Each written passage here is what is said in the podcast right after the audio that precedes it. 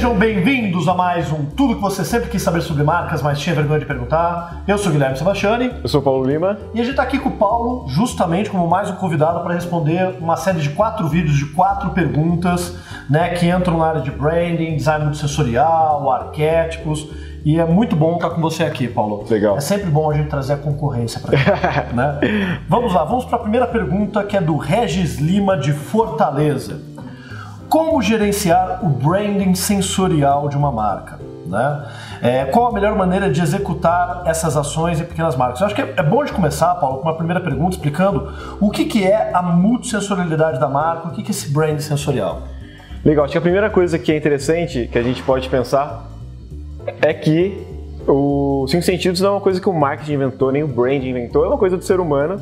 É, e os sentidos eles ajudam a gente a interpretar o ambiente externo. Né? Então, a gente capta, através dos sentidos, as informações do ambiente externo e a gente começa a processar isso internamente e consegue entender. E aí, o, que, que o brand entendeu é que a gente pode aproveitar já essa captação, entre aspas, do ambiente externo, para que a gente consiga pensar em como as marcas podem também criar personalidade através dos cinco sentidos.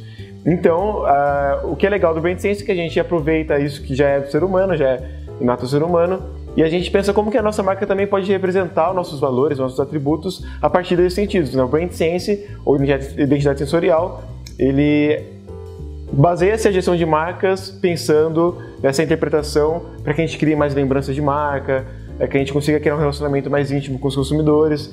E aí eu acho que o maior desafio, já que é tão fácil a gente pensar, pô, pensar que a partir do áudio eu posso ter uma trilha sonora para minha marca única. A partir do paladar eu posso ter um alimento que vai ser um alimento único. É fácil a gente pensar nisso, se a gente parar para pensar que os sentidos é muito fácil a gente pensar como a gente pode ativar. Eu acho que o mais importante é que a gente consiga ativar de uma forma que também tenha uma coerência com a nossa plataforma. Eu acho que esse é o maior desafio, principalmente para as pequenas, né? a gente conseguir entender se minha marca ela é, tem um atributo de leveza, como aqui através dos cinco sentidos eu consigo criar ações que nos pontos de contato também de forma coerente eu vou é, acionar esse atributo da leveza. É muito legal que eu gosto de cozinhar, e como eu vejo que os alimentos têm muito. Esse cara faz o briga, melhor brigadeiro do mundo, entendeu? Eu já tô falando pra ele assim, para com essa história de querer concorrer com a gente, com curso, com tudo mais. Vai fazer brigadeiro, o melhor brigadeiro Pô, do mundo. Eu nem trouxe um aqui hoje, sacanagem. Nem trouxe uma maldade. A gente, é. a gente tem um presente pra você, mas Ah, é? Gente, mas tudo bem. Não vai nem dar mais Mas presente. você gosta de cozinhar outras coisas também. Eu, eu amo cozinhar, não sou muito bom de cozinhar, mas amo cozinhar. É, ser modesto, né? Aqui. Mas, assim, e aí eu comecei a entender que é o seguinte: os elementos têm muita personalidade. É como a canela tem personalidade, como os temperos têm muita personalidade. E aí eu comecei a pirar né, nessa coisa de personalidade de alimentos e tal, e vi que a gente pode trazer essa personalidade também para as marcas. Uhum. Então, se a gente a, a, sabe que as frutas são leves, entre aspas, não leve de comer, mas elas conseguem trazer essa percepção de leveza, então se a minha marca é leve, eu posso tentar trazer numa reunião, em vez de colocar só bolachinha de água e sal e café, colocar uma fruta. Colocar uma fruta. É, se eu tenho o poder como atributo de marca, eu posso pensar que o whisky é um, um alimento, né, uma bebida que traz poder. Então eu posso pensar em, nos pontos de contato como que os alimentos, como que os sons, como que os cheiros, eles também vão trazer força para minha personalidade. Agora a gente tem, por exemplo, a, a Zana, que é do Rio de Janeiro, né, que é focado em audio branding. Você tem aqui em São Paulo o pessoal da Bacon, que também trabalha com audio branding. No caso da Zana, muito mais, é, pelo que eu entendi, criar a trilha, uhum. mas eu vi que em outras empresas eles fazem tanto uma criação de trilha, quando a gente fala do. tô falando da, da parte sound branding, que uhum. é dos cinco sentidos, né? Trilha, logotom e, e aí criar uma trilha sonora personalizada. Uma coisa é inventar a trilha, outra coisa é montar um playlist, vai. Quando a gente fala do visual, é o que acho que a maior parte está acostumada. A gente vai realmente para o design gráfico e tudo mais. Então, as perguntas que eu quero trazer é a seguinte: do ponto de vista do audio branding, tem alguma outra coisa além dessas três? Né, o logotom, criar uma trilha sonora pronta para sua marca, uma playlist.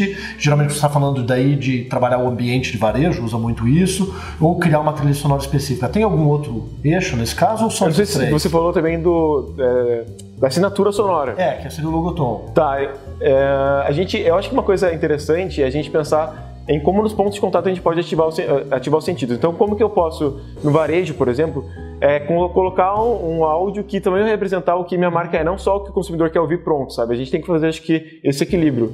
Então, pensar nos pontos de contato, nos, é, num escritório, num, no ambiente de venda, Por exemplo, como que a gente pode ativar uma trilha ou ativar um áudio que vai também ter essa conexão. Mas o visual, a gente consegue ir além do design gráfico? Porque a maior parte do pessoal que assiste a gente é da área de design, criação, marketing, publicidade. E aí, claro, a gente é muito mais visual do que talvez até sonoro, auditivo. Uhum. Tem outras formas de trabalhar o visual ou a gente daí, no Tem. caso do visual, é o design? Como é que funciona isso? Eu vou até. Só vou voltar um pouquinho no, no sonoro aqui, eu vou lembrando aqui. É tudo, tudo muito rápido, né? Não, eu vou tá lembrando. Tudo bem, tá tudo bem. É, tô, obrigado. Então, eu acho que a gente, quando a gente está planejando a plataforma, pensando na expressão, a gente pode também definir já qual é o campo musical que a gente vai trabalhar na nossa marca, nos, nos pontos de contato mais institucionais.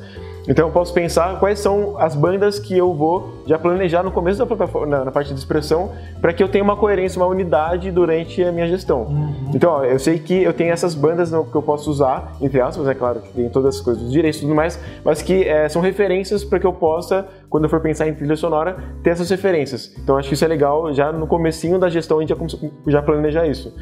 É, falando no, na visão, tem uma coisa muito importante que é a linguagem fotográfica, ah, que boa. pouquíssimas empresas se preocupam. E eu sempre falo nas aulas que é o seguinte, né? se a gente parar para pensar em um segmento e pôr no Google, é muito engraçado como a gente vai encontrar um monte de site do mesmo segmento usando quase que as mesmas fotos. Já tem, tem aquele Tumblr, né? Tiozinho do banner. É exatamente, cara exatamente. Né? Ainda mais quando a gente fala em mais empresas mais corporativas. A gente vai achar muito tiozinho do banner por aí.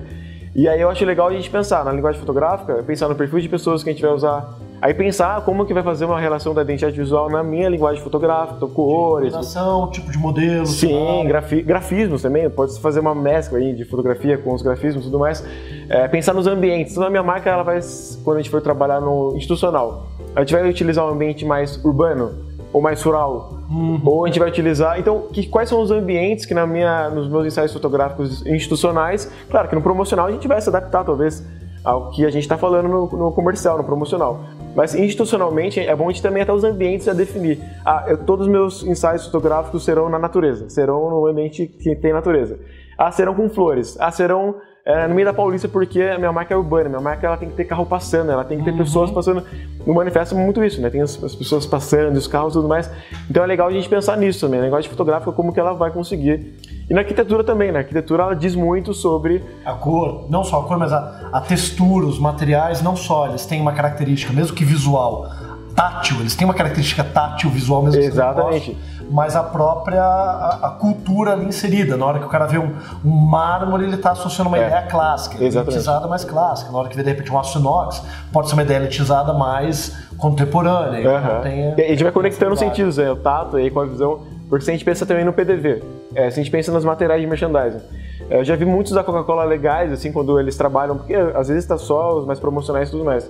Mas eu já vi um que a gente vai falar de arquétipo depois, que é muito inocente. Você consegue enxergar no PDV, no ponto de venda, é, toda essa percepção e símbolos, signos do inocente que vai conectar com o que existe na plataforma de marca. Então acho que esse é o desafio, a gente conseguir conectar esses sentidos. Uhum. Até brinco no meu e-book sobre a sinestesia de marca.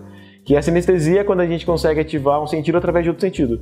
E aí com as marcas eu posso também. Ah, no digital eu não consigo ativar muitos sentidos. Você consegue através de outro sentido. Se eu colocar uma foto de um, é um alimento muito, sabe que você, você é salivando, né? então você consegue sim, através do áudio você consegue remeter às vezes, é, até falam que, até colocam no e-book que através às vezes de um paladar você consegue ter frio. Uhum. Então é isso, né? Você conseguir ter essa sinestesia, você conseguir ser tão forte dentro de um sentido que você vai acabar ativando outro sentido e aí tudo tem que estar muito bem conectado. E aí dicas de leitura para quem quiser entender um pouco mais de brand sensorial, multissensorialidade de marca, identidade multissensorial, que dicas você tem? Eu acho que a principal é do Martin Lindstrom, né, que é, é o Brand Sense que ele, uhum. que ele, que ele tem. É, tem um bem legal que eu não vou lembrar o nome agora, mas é sobre marketing olfativo. A gente pode até Específico depois. do marketing olfativo. É. Se a gente encontrar, a gente vai colocar todos os links aqui embaixo. Sim, na verdade, eu estudei bastante ele e ele explica até sobre como eu posso montar essências. Porque tem essa Legal. coisa também do, dos óleos e da, do, da fragrância, né? Então você vai comprar. Hoje é muito fácil você comprar um, um aroma em algum lugar e colocar no ambiente. Uhum. Mas tem os óleos essenciais que têm efeitos terapêuticos. Então, além de tudo, você pode ir através de um aroma deixar os, as pessoas dentro da sua cultura, dentro do seu escritório, mais calmas, porque é um óleo que trabalha diretamente, é, é terapêutico. Então, ele consegue ter esse efeito, não só, ah, cheiro bom e tudo mais, uhum. mas um efeito terapêutico. Legal. Então, ah, também tem outro, eu não vou lembrar os nomes, mas eu coloco depois, a gente te manda e, depois. E tem um que é, Cel? Tem o meu e-book, que é gratuito, está lá na ideia. A gente vai colocar também o link do e-book para baixar gratuitamente aqui do Paulo para vocês. Que, é claro, eu me inspirei muito no Martin Lindstrom, assim, mas eu coloquei muita coisa prática. E falei, pô, deixa eu colocar no e-book alguma coisa prática pra galera já começar a utilizar os cinco sentidos aí no dia a dia, né? Pô, muito legal, pessoal.